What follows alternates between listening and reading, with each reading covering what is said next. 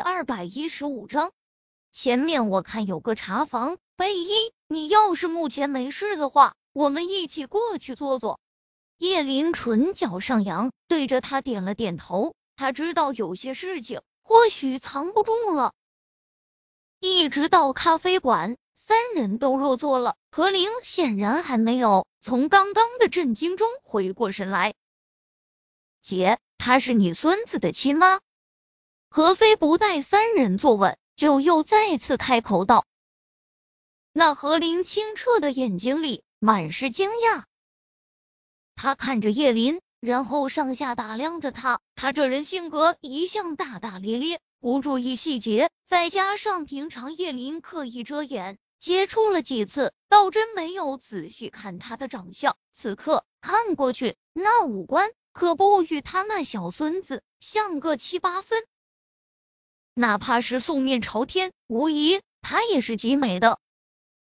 何林看着他，嘴巴张成了菱形。难怪小溪长得那么漂亮，我就说我家那老头子的眼光不会差的。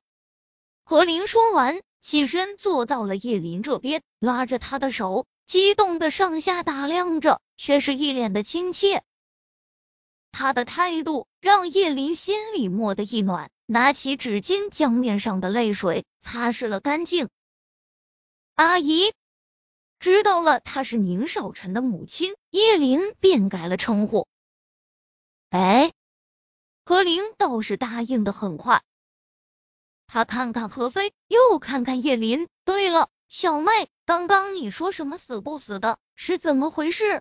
何飞没有回答何玲的问题，眼睛眯了下。抬头看着叶林，到底是怎么回事？你为什么要骗阿晨说你死了？你知不知道他为了你这几年把自己弄得人不人鬼不鬼的？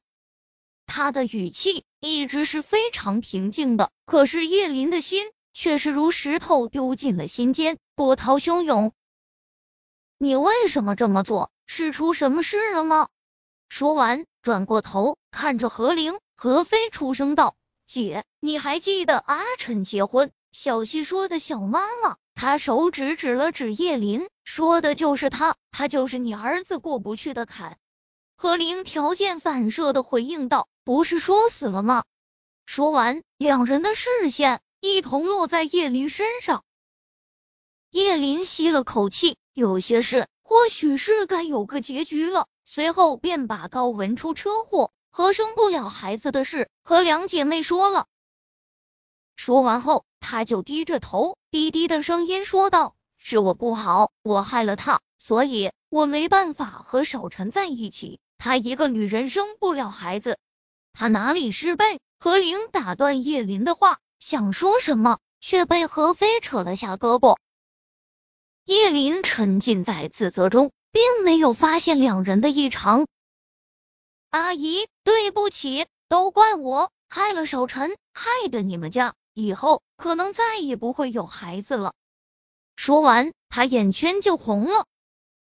你爱少晨吗？何飞并没有接他的话，反而问着别的问题。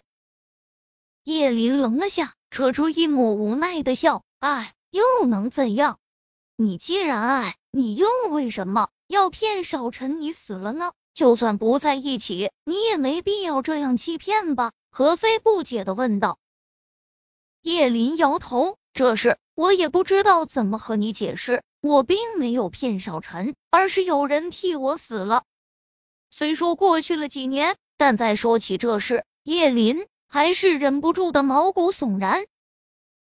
何飞一听，忍不住抱紧双臂，显得有些激动。有人替你死了，意思是？少晨看到的那个死的人不是你。